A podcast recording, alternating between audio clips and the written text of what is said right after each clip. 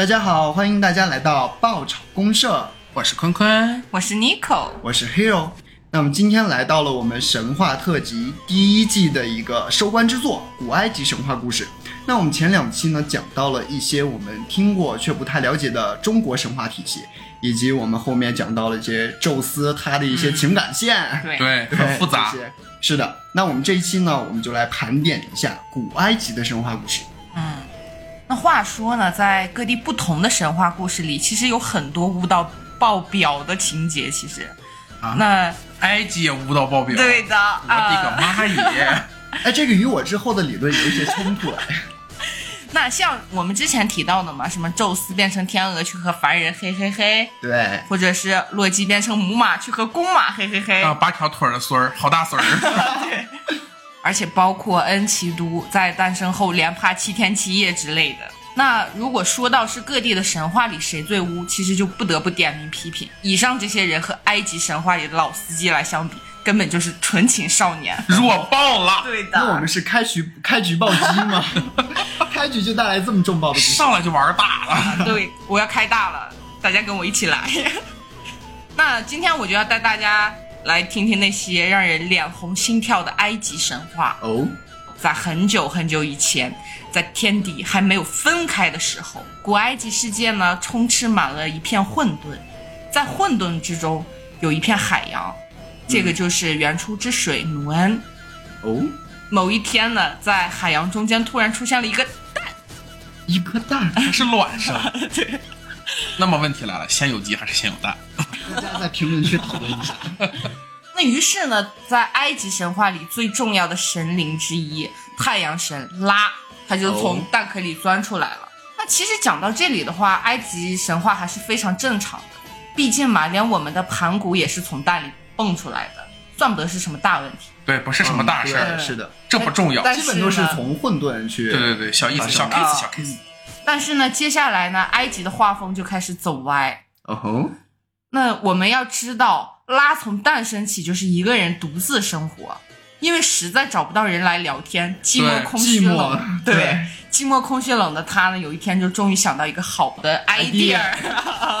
有一些默契在里边。我的 idea，接下来呢，更丧心病狂的就是拉把撸出来的不明液体又吞进了嘴里，和自己的口水结合，生下了一对儿女。哦，这也可以吗？他是个泥鳅吧？雌雄同体，自生自灭。风神舒和雨水女神泰芙努特。舒和泰芙努特虽然没有像他们的老爸一样丧心病狂，但是也没有好到哪里去了。这是他的老爸讲给他们俩听的。对他老爸真是挺寂寞啊。天下乌鸦一般黑，都也不是什么好东西。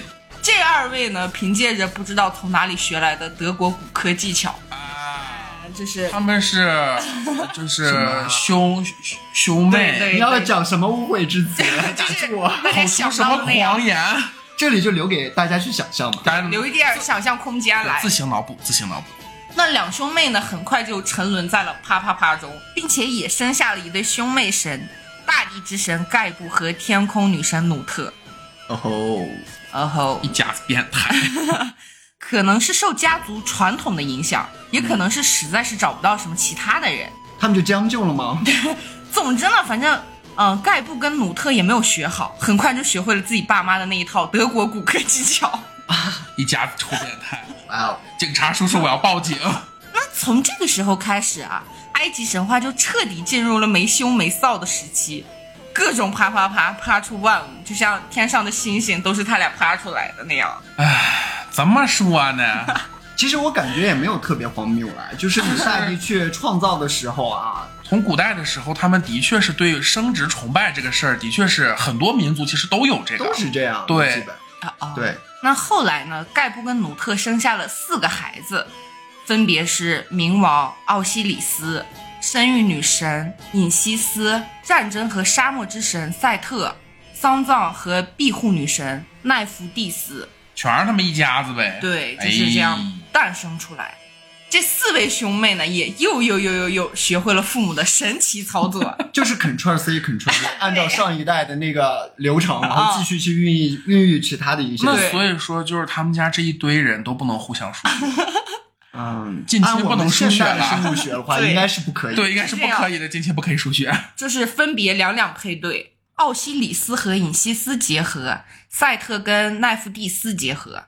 那到这里呢，埃及神话中最重要的九柱神已经全部出现喽。哦，这就是九柱神的一个诞生啊。对，就是哦两两结合，整个一个大乱伦的状态。就是他们之间这个称呼肯定很混乱，对，就是他到底是姐还是妈还是姨还是什么玩意儿？就是我们从第九个第九柱神的话，那往上就是爷爷、太爷爷、太太太爷爷、太爷爷，比较荒谬。太荒谬了，嗯什么莫名其妙乱东西。我们说回四兄妹神的问题哈。嗯，那某一天呢，太阳神拉他觉得自己年老力不从心了，所以就决定把自己的王位传给奥西里斯。嗯，但是没有想到呢，这引起了弟弟赛特的嫉妒跟不满。就是还整一嫉妒。嗯，对，哎，不是说神吗？神不是应该有神性吗？怎么还那么那啥？本来赛特就因为是战争跟沙漠之神，嗯，性格呢是比较阴暗和暴躁的。对对对，嗯，那但两两兄弟没有第一时间打起来就已经算比较好的了。结果没有想到，先挑起战火的却是奥西里斯。在一次宴会中，奥西里斯因为醉酒，不小心把奈芙蒂斯看成了自己的老婆尹西斯，还是一个发酒疯的故事。然后呢，他就把赛特给绿了。哦，他还和奈芙蒂斯生下了个儿子，就是我们提到的那个死神阿努比斯，也是我们常见的那个狗头人。就那个狗头，嗯，对对，这下子就真的玩大发了。那你说你奥西里斯干啥不好，偏偏跑去绿自己的兄弟，这件事情彻底惹怒了赛特。于是呢，他就想了一个办法，按照奥西里斯的身材打造了一个精美的盒子，在一次酒宴上就说，嗯，就说啊，如果谁的身体跟这个盒子能够完美契合，那我就把这个盒子送给谁。木乃伊的诞生。哦，对那明眼人其实大家都知道这是一个陷阱，对，所以呢，奥西里斯，但是他呢就有点笨笨的，一点都没有怀疑，大大方方直接躺进去。直接躺进去了，就主打一个愚蠢，就像是那个潘多拉魔盒。就主打一个愚蠢。赛克呢看到奥西里斯躺进去以后，二话不说，直接就把盒子钉死，然后把它分尸成了十四块，然后丢进了河里，顺带呢把王位也篡过来，一气呵成。啊！但是他没有说谎，他真的送给他。对，但是也真的送给他是送了，送了，送是没错，对，礼反正是送了。比女神维纳斯还要讲信用一些。而且还没有羞辱他。尹西斯得知丈夫被杀了之后呢，就是很清楚自己也没有什么好下场，对，最终呢就决定去把那个奥西里斯的尸体找回来，就是尸块儿找回来帮他复活。那没想到呢，辛辛苦苦的找回来十三块以后，却发现钉钉的那一块被鱼给吃掉了，啊，好惨哦，好惨有些的有些荒谬。就是比较像钓鱼的那个鱼钩嘛。啊！那是不是有点太……我的妈呀，这样吧，送他一本《辟邪剑谱》吧。可以亮，真的。对，送他一本《辟邪剑谱》。尹西斯呢，不得不去找人去做了一个牧师的假钉钉装上去，让它变成一个完整的神。这样的话呢，奥西里斯就成功复合了。然后他们两个人后来还真的生下了一个儿子。啊，就用这个，哎呀，stop，这个木头的能用，这这个个木头，这个木头的居然能用。对，对 真的可以用。对，这就是神话的魅力。那后来他们两个人还真的生下了一个儿子，就是复仇之神赫鲁斯。哦，后面的故事呢就比较俗套了，简单来说就是王子复仇记这种套路啊。啊，其实我觉得最基本的就讲到了九柱神他们是怎么诞生的，这个是比较荒谬的。就是他们都是一家子，哥哥妹妹、弟弟姐姐，反正也不知道叫爹，也不知道叫哥哥，反正就乱七八糟。对对对对对，等到赫鲁斯长大了以后，知道真相了，就拿上了全村最好的武器，最终杀死了赛特为父报仇，并且夺回了王位，成为了第三代古埃及王。不哦，过这里插一嘴啊，但是虽然赛特夺得了王位，但是他没有被承认了。就是实际上，他虽然是夺得王位了，但是历史上史书公笔就是都不承认他。嗯，对，这我这边其实有一个能接住他那个故事啊，这部电影叫做《权力之眼》，啊大家肯定是听说过。这个这个我们前面也也有提到了这对啊。但是这个呃电影呢，它是一部电影，但这部电影的反响呢却是平平的，嗯因为是很多一些埃及的一些呃观众，他们会去反驳，因为他们觉得这个拍的不正统。这部片子是美国人拍的，哦，啊，美国人乱改这个事儿，他们乱改了。但是大体的故事呢，跟刚才 Nico 讲到的那个流程差不多，就是太阳神和他的弟弟以及他儿子之间发生了一些战争。嗯因为刚刚 Nico 也说了，太阳神的弟弟呢，他是沙漠之神，嗯，因为他是住在沙漠的，而太阳神呢是住在尼罗河。哦，对，所以呢，他们整个就是弟弟心里边心怀不满，他感觉说啊，为什么他可以住到那么好的地方？凭什么你山清水秀的，我住这么个鸟不拉屎的地方？对呀、如果是我，我我觉得我体谅弟弟，心理不平衡。我觉得弟弟有这个想法是对的，嗯但是他后面干了一件事情，就是太阳神即将传位要给他的儿子的同时，他的弟弟从沙漠赶来了，嗯然后这个时候，呃，因为太阳神被杀死了。嗯然后他的儿子呢，往后眼睛以及他的翅膀都被他的一个大爷，按咱们中国来说，叔叔叔叔叔辈儿，对，被他的叔叔辈儿给摘掉了。我小叔害死了我爸。对他整个的这个权力之眼的话，其实就是在讲这个他的儿子太阳神的儿子，他眼睛被摘掉的这个故事。那么整个从后面发生呢，其实有很多的一些埃及文明、神话文明都是串在里边我。想起来了，之前让我看过，那眼睛绿了吧唧、蓝了吧唧的他眼睛是金色光芒，啊！怎么回事？看的是盗版是吗？你看呢？你看的是《斗罗之路》里边的老怪物吧？那眼睛。对，但是就因为当中的各种情节呢，然后当时埃及人民也是一直在去反驳他们，说跟我们传统知道的这个体系是不完整、不一样的。包括里面他们呈现出来的一些比较放荡的那种神话，就是他的弟弟在在位的过程当中去进行一些胡搞乱搞瞎搞，对伦对对对，这种是。但是他们埃及神话其实是崇尚爱情的，都是一夫一妻制。嗯，我们在埃及神话当中没有听说哪个国王他有很多个妻子。就主打一个忠贞。就算 Nico 刚才讲了九诸神的故事，他们也是一夫一妻制的。对对你会发现对，对就即使他们德国骨科，但是 是的，但他们还是一夫一妻。一夫一妻。咱们就不讲别的啊，不讲伦理道德，咱们只是讲他们一夫一妻制。然后伦理道德都不讲了，他完全不一样，就像是赫拉一直在嗯，就是一个色老头和他彪悍对，和他多位妻子以及他那个正头那个彪悍的正头大娘子的故事。对，而且他整部故事呢，呃，演绎下来以后，我们会发现他根本就没有法老的存在，嗯，所以这个是亵渎埃及神话里面特别大的一个弊病。嗯对，因为我们讲到埃及神话的话，第一个想到的是呃胡夫金字塔、人面狮身兽、呃狮身像，以及就是我们知道的一些木乃伊啊，以及法老这些，但是他这部电影都没有体现出来。嗯那么前面说起这个拉哦，就是这个太阳神。那么接下来呢，我给大家科普一下这个拉到底他是个啥 啊？我知道太阳神 拉也读 ra，就 哇，就是它好它这个埃及语的这个读音，其实它是用英语音译过来的，很奇有点怪。像拼音。对，有点像拼音，就是 ra，就是那个很奇怪的一我知道。怎么解释，就是用拼音去读英文。哎，对对对，就是那种感觉。然后或者也被称作这个阿托姆，嗯嗯，我们还用太阳神呢。对，是看复杂亲不亲？对，是古埃及赫里波里斯的太阳神哦，啊。从第五王朝开始，他被与底比斯神阿蒙结合在了一起。阿蒙好耳熟啊。对，就之后会说，就成为了埃及神系当中最重要的神。哦，对，十多个世纪以来，拉一直是埃及最高位的神，就是嗯埃及所有那些神里面，拉其实对他其实是最高位的。就像咱们这个中中国这边神话老说女娲是最高位的，啊嗯，就对对，是一样的道理。嗯，不是之前有一个什么十万个冷笑话吗？嗯，里面不金刚就是芭比拿哪托？哎，对对对，金刚芭比纳托，就是那个里面不是就那个大电影里面，我记得好像会出现过，就是拉有拉，然后有奥丁，然后有宙斯，然后还有女娲，好家伙，是咱们三期的整合体。就是一个神话大杂烩。对，就是个神话大杂烩，特别逗，大家有有兴趣可以去看一看。这个总结呃总结太到位了。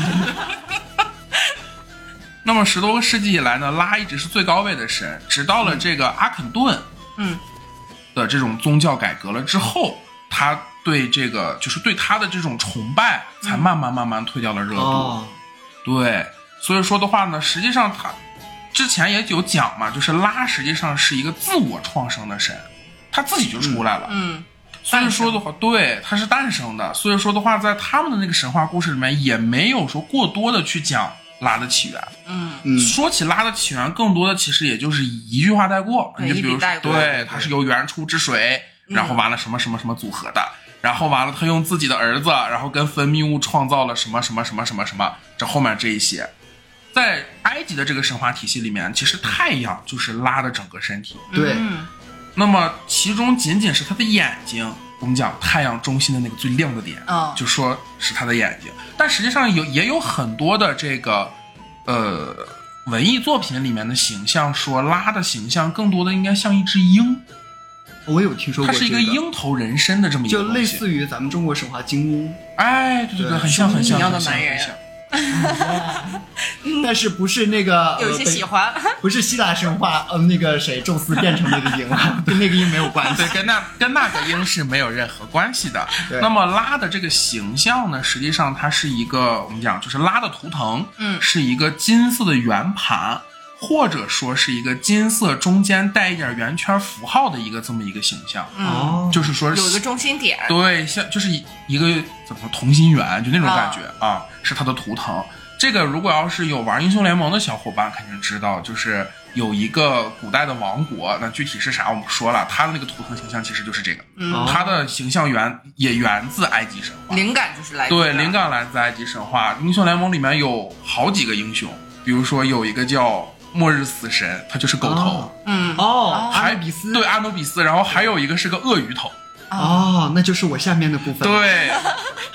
那我的这部分 差不多。要微微，的 Q 一下。微微 Q 一下。对我现在这部分呢差不多就 OK 了。那我们接着上面讲过的那个 那个鳄鱼头，鳄鱼头和狗头，啊，在我这一部分里边呢，其实阿努比斯呢，他就是一个地方的保护神，嗯，也被称之为死神。哦。啊。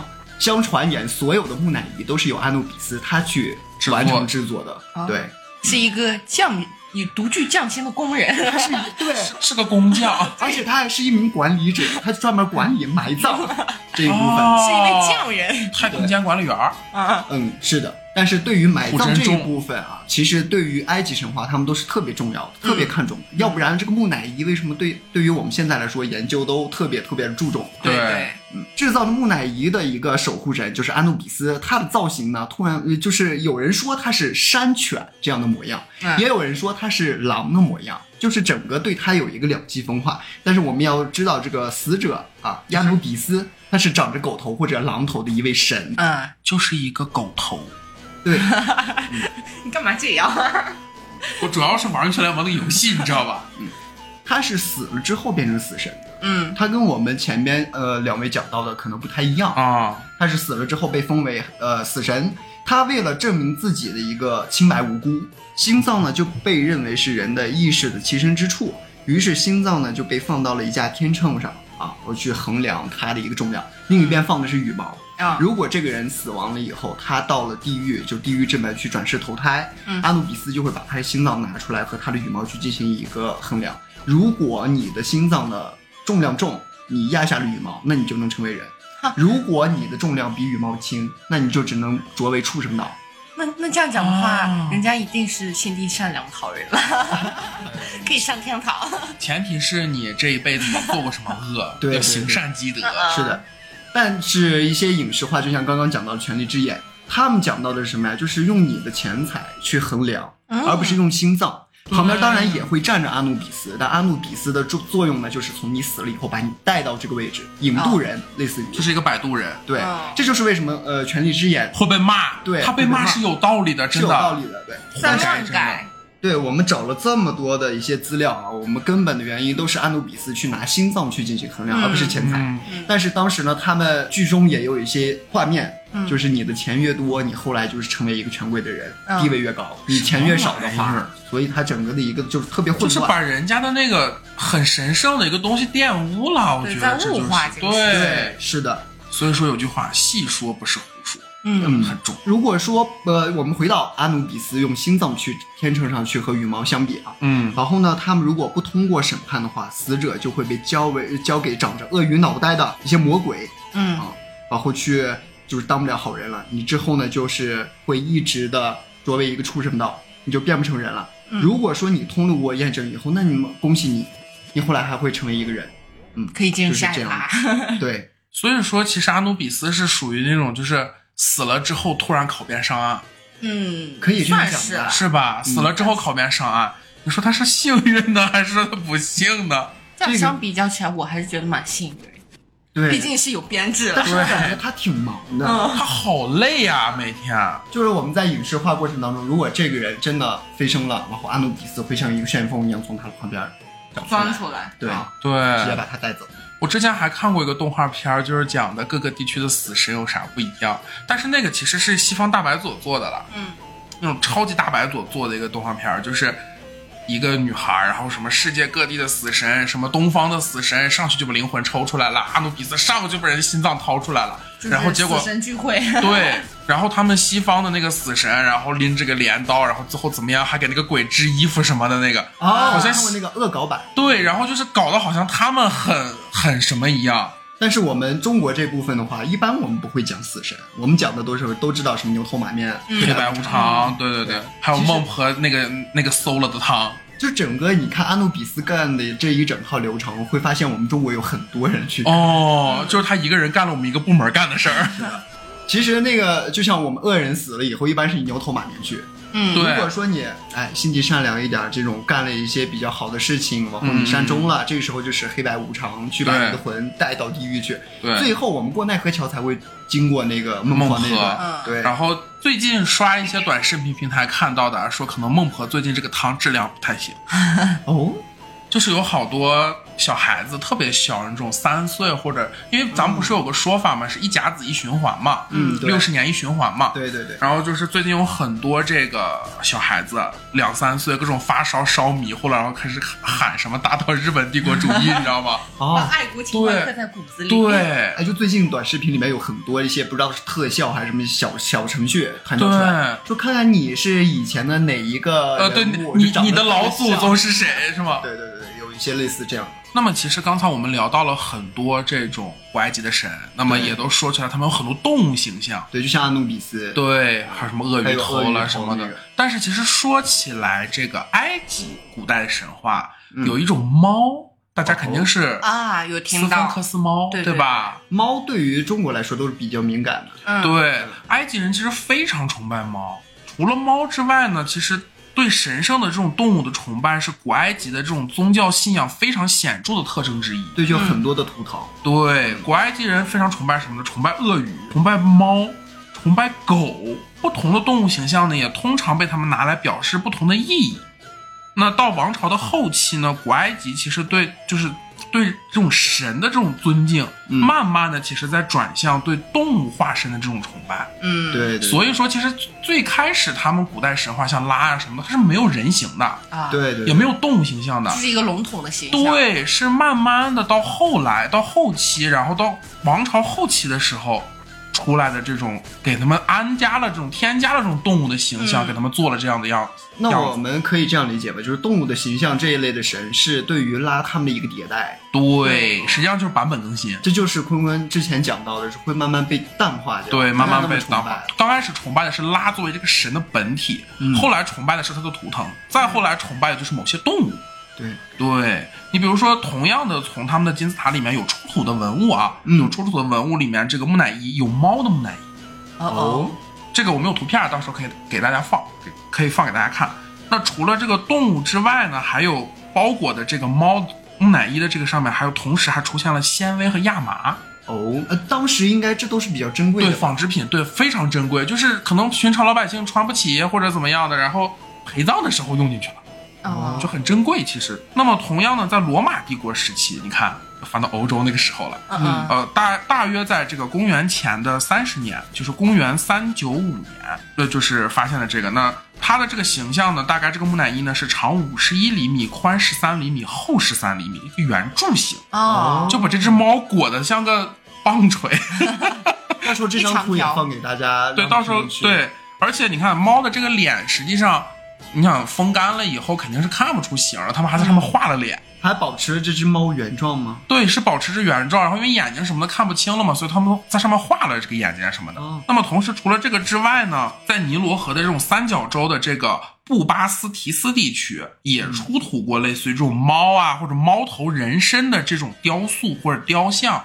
反而也是佐证了他们当时那个时代的人民对于这些动物的一个重要性。你看，猫来了，猫来了。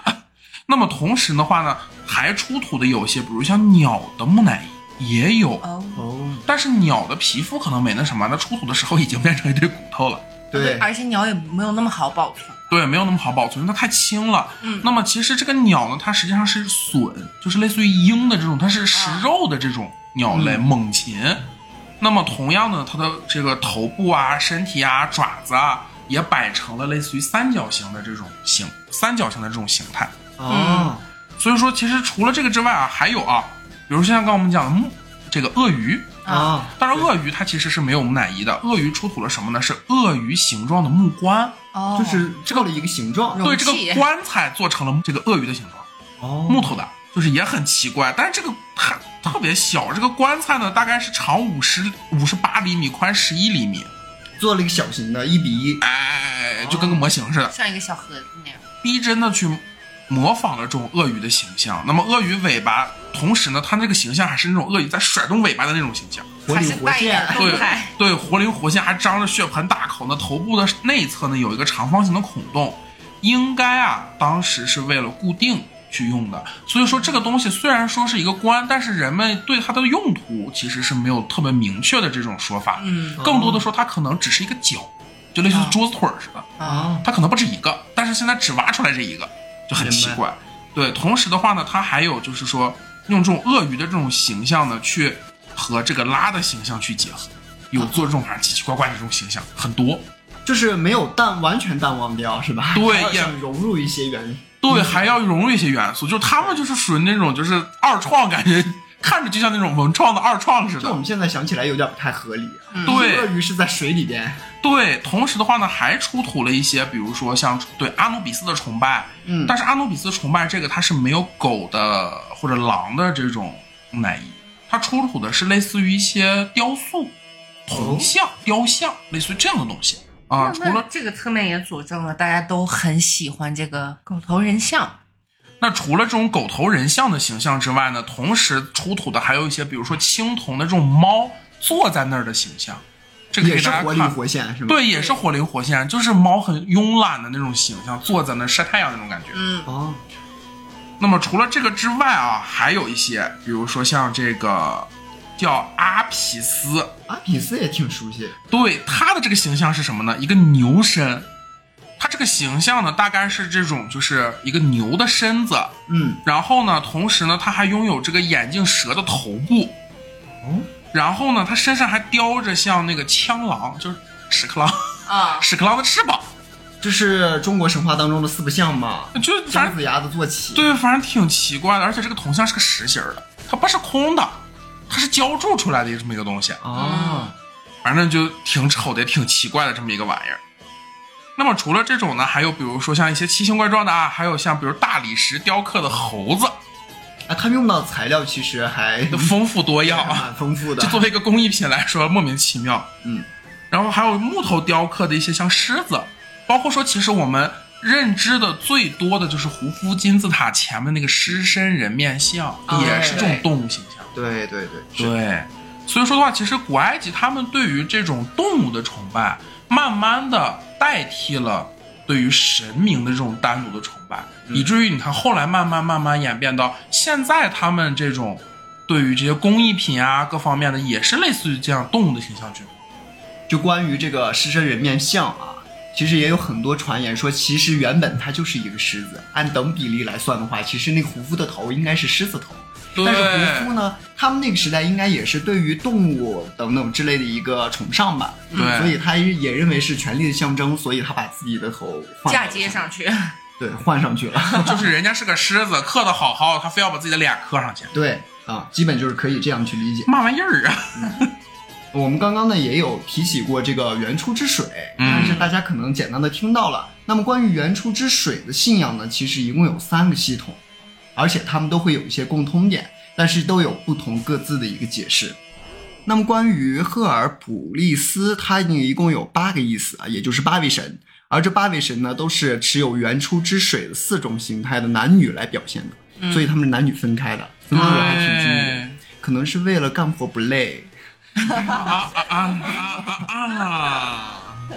男神呢叫做纳乌，女生呢叫纳乌奈德，他们是分为两种的，就是只分为男女，对对对啊没有确切的一个名字，表示的是深渊。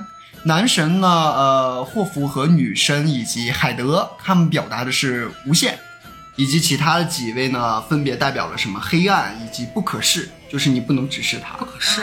对，那不是深渊，深渊的一种。啊？当你在凝望深渊的时候，深渊也在凝望着你。其实我刚才想起来的是美杜莎，你知道，吗对，能我也想到这个。看一眼实话。对，类似吧，就是你不能直视它，但是没有说你直视它以后会有什么样的一个，有可能那个是变石头，这个可能看完直接带。啊，有可能，有可能。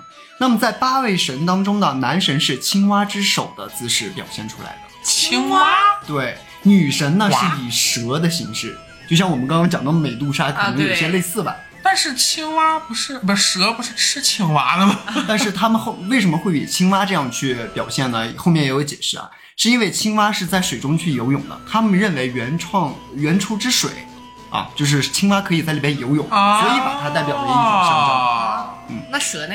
水蛇吗？啊，蛇其实有一个很很明显的一个理论啊，他们也有讲到了，说是以卵，因为蛇是产啊，对对对，卵生的。以卵，并且是我们刚刚也有讲到的，像天上飞的一些鸟啊，呃，一些巨鹅以及巨鸭这些，他们都是有一种说法的，他们都认为是原创之神，他们认为水是特别重要的，就像他们信奉农嗯、那个尼罗河一样。对，是一个道理我刚才还想说来着，其实这个东西可能跟他们的文明发迹有关系，因为对对他们的文明发迹就是尼罗河，是的围绕着水来。对，围绕着水。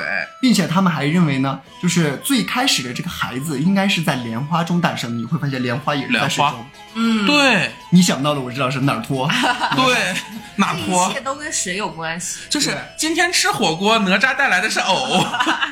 并且呢，在我们前面讲到这个赫利欧普利斯啊，他的眼泪呢也认为是有力量的。嗯，啊，那我们就是这些力量呢，都是因为他的眼泪去创造出来的。比如说努恩的儿子，表示在洪水之后呢，然后产生了一些高呃高岗啊或地面对这对些地形的变化，也认为是原创之水，他们这一代去演变而来的。对，就是一滴眼泪砸个坑。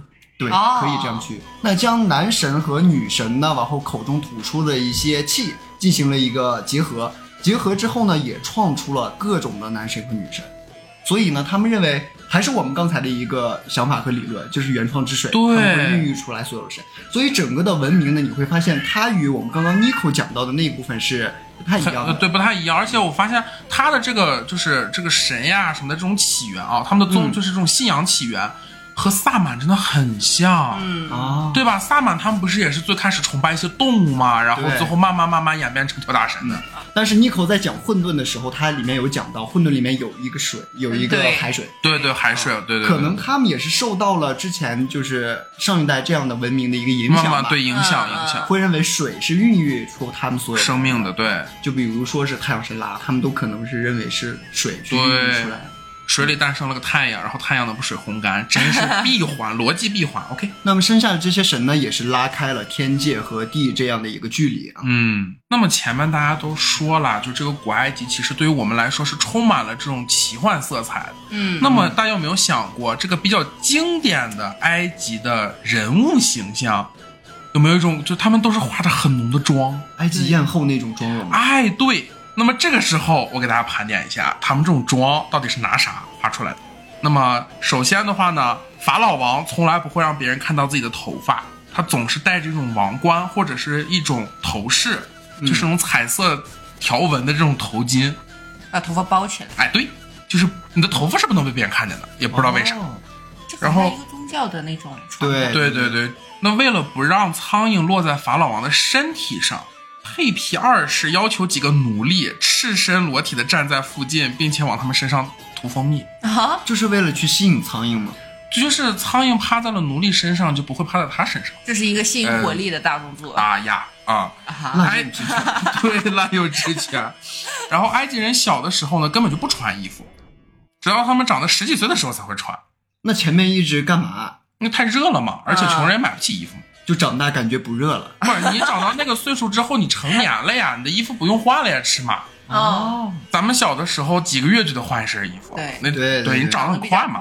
抗生素呢，并非是二十世纪初才开始使用的，早期的这个埃及人，他们就会用发霉的食物或者土壤去包裹伤口，啊，那不会感染去？治疗伤口感染。青霉素其实就是长了绿毛的霉菌，啊，对，就从那里面展现出来。哦，长对知识了，真的有。然后呢，富非常富有的埃及人会戴假发，因为王是不允许露头发的嘛。但是实际上那个地方太热了啊，，就是可以不露真的头发，可以露假的。哎呀呀呀呀呀！对，就是这个意思。啊他们会戴那个假发，所以大家看埃及艳后那个形象，嗯。就是他那个假发呀，上面镶那些宝石呀，恨不得一扭头把自己抽死。那其实他不用每天晚上说把那个摘下来再别到头上，他只是把把那假发对他那个假发是可以直接拿下来的，是个假的，比较方便里面是光头，哦啊。太，热了会起会生虱子，哦，所以说他们会直接剃光头，然后戴假发。那个假发也不一定是拿头发做的，它可能是动物的毛发或者是什么植物纤维这些东西。啊然后同时呢，在埃及的这个古代的神话形象里面呢，他们觉得地球是个平的，是扁的，就像一个盘子一样，啊，是天圆地方那个对，就像一张薄的烤烤饼。披萨饼，哎，对对对对对，就是那样的。它都在饼里头。然后呢，尼罗河呢，就是这张饼正中间的一条水路，哦，横穿过去，而且是中心的位置，从中心穿过去的一条河。啊，他们是这么想的。那么还有的话呢，就是当这个一具尸体进行木乃伊化处理的时候，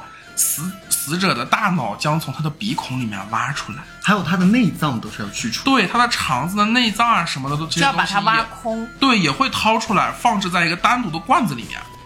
唯一不会被移除的器官是心脏，因为埃及人说对灵魂在心脏里面。而且这个心心脏后期还要比量一下，哎对串起来了。对，就是他为什么不挖心脏，别的都得挖，连脑子都得从鼻孔里掏出来，就是心脏最重要。对，灵魂在心脏里面。那在古埃及的这个远古埃及的每一处神庙当中，法老王通常都会被假定成这个高级的一个牧师的职责。那这个首席的牧师职责呢，其实自古以来，就对于他们来说，自古以来其实都是法老在担任的这个职责，就是我既掌管了实际的权利，我还掌管了宗教。古代埃及女性喜欢在法律上和经济上与男性平等。然而，他们并不喜欢与男性在社会地位上平等。就是要享受一部分女性特权。呃，也不是，就是我在法律和经济上面，我要和男人一样，比如说同薪同酬啊，哦，啊。然后，但是呢，我还要相夫教子，我还要冠夫姓，就这种感觉。人们通常会认为建建造金字塔的劳工饱受奴役，但实际上却恰恰相反。从挖掘出的，就是挖掘出土的这个劳工的骨骼来分析，建筑金字塔的劳工实际上都是埃及人，他们并不是外来的这种就是俘俘虏来的奴隶，对。没有外来血统。对，没有外来血统，他们可能是法老王长期雇佣的劳工。嗯，同时呢，根据金字塔内部的一些涂鸦显示，至少一些劳工他们以这份工作为骄傲，对，我也想到了这一部分。对他们称自己是胡夫法老王的朋友，显示出了他们对法老的效忠，哦，自己给自己加头衔，我劳动我光荣。自己给自己加抬头 好。开心啊。那么最后一点啊，给大家科普的冷知识。拉米西斯法老王有正式的八位妻子，还有将近一百位情妇，他的年龄已经超过了九十岁，去世的时候是公元前一二一二年。啊，那前面我们不是有讲到吗？他们都是一夫一妻制那样。就是神是一夫一妻制，但他们是人，但是我们前面也讲到了，慢慢的淡忘掉。啊对他们慢慢慢慢对最开始宗教这个崇拜会慢慢去淡忘掉，对替，换成了一些类似于动物图腾的东西。后面就开始享受自己的权利了，对，打着然后神的名义。对，然后就开始后宫佳丽三千了，就是他有八个老婆，有八个皇后，然后有一百多位情妇，并且忙得这个过来吗？他活到了九十岁啊，他他可能这个时间上面不冲突，你知道吗？嗯可能这十年下十年他他都分开的。啊，我这里呢还有一个关于赫鲁斯跟赛特的，呃，怎么说呢？感情比较纠葛，对，比较荒谬的感情纠葛吧，可以这么讲吧。回家的诱惑分货。因为赫鲁斯跟赛特之间的战争呢，让众神长期不得安宁。全部之主就让赫鲁斯跟赛特在酒桌上和平的解决他们的问题，啊，给他们找了一个场景啊，对让他们去解决一下握手言言。和这样他俩哥。俩好六六六。嗯，那这样就是，如果他们能平和的解决这个问题的话，他和其他的神祇就能获得安宁。就这俩搅屎棍终于消停下来啊，了。对，赛特应允了全部之主的建议，邀请赫鲁斯到他家里去吃饭。不是鸿蒙宴就行。在赛特的家里，两个人是又吃又喝，就是一个大满足的状态。然后他们在赛特的床上就浅浅的休息了一番。只是单纯的等等休息吗？嗯，对，休息，就是这个休息是打引号的休息吧？就是一个意乱情迷的状态。那到了晚间，赛克就燃起了情欲，把自己的嗯嗯豁，嗯嗯就是豁。就把自己的呃呃插到了赫鲁斯的两条大腿之间。啊会阴穴后面的那个洞洞里。那我想说，赫鲁斯晚上睡觉睡的还要被打个屁股针儿。喝酒了嘛，可能是有一点麻痹的作用在里面，但不太多。意乱情迷了，不疼，干嘛讲那么详细了？那赫鲁斯就非常的惊慌失措，手上呢，不好意思起来。对妈妈，我脏了。他的手上呢全是赛特的，儿子，哎，对，子孙子孙们。嗯耶，然后他就跑向了他的母亲尹西斯，真找妈妈去了。妈妈，妈妈，我脏了。就把刚刚发生的事情告诉了他的妈妈。回忆录，哎，对，尹西斯就砍掉了他的双手，把他们扔到河里，啊然后用法术为赫鲁斯制作了新手，就就脏了。啊，手因为手脏了，所以要砍掉。真棒！前面故事里面有一个是下体被砍了，这儿有一个是手被砍了，这是对他们好喜欢砍人啊，因为尹西斯怀疑这件事情是赛特神所策划的阴谋。故意的，嗯，对，玷污他的贞洁，去 吃饭完后让他蒙羞。就让他蒙羞，他社死。对嗯，然后呢，他就用油纸擦了擦赫鲁斯的呃呃呃呃针线活，哎，对，就是那个不起眼的小玩具吧。是我想说啊油纸那玩意儿那么硬，对，油纸人家全是棱，那么对硬，不是是多疼呀！是油脂，油脂、哦，是那个油脂，哎，对，就是就是跟擦手油似的哎对对对，就那样。哦，我还以为是油脂我。也以为啊油脂。他擦完以后嘛，然后赫鲁斯就有点蠢蠢欲动。大家也知道，就是有些东西是不能玩火的。的。真服就是啊就是，所以他就是真的就是下身直连脑干，嗯就就这么个口就是。大家都是这样可能啊。然后呢，尹西斯就趁机就把赫鲁斯的子孙孙哎收到了一个罐子里头，哦，保存起来了。对，然后就把它撒在了赛特的花园里，罐子不会怀孕吗？就是一个怎么说报复的大动作吧？可能那花园里面那些花不会怀孕吗？那些花花园里的花后半夜对着月亮，妈 妈妈妈，我脏了。被玷污。真纯纯无语啊。等到了晚上呢，赛特去花园去吃莴苣啊，嗯，因为赫鲁斯等等，啊莴苣，花园里的莴苣，花园里的莴苣都脏了。这是一个菜园。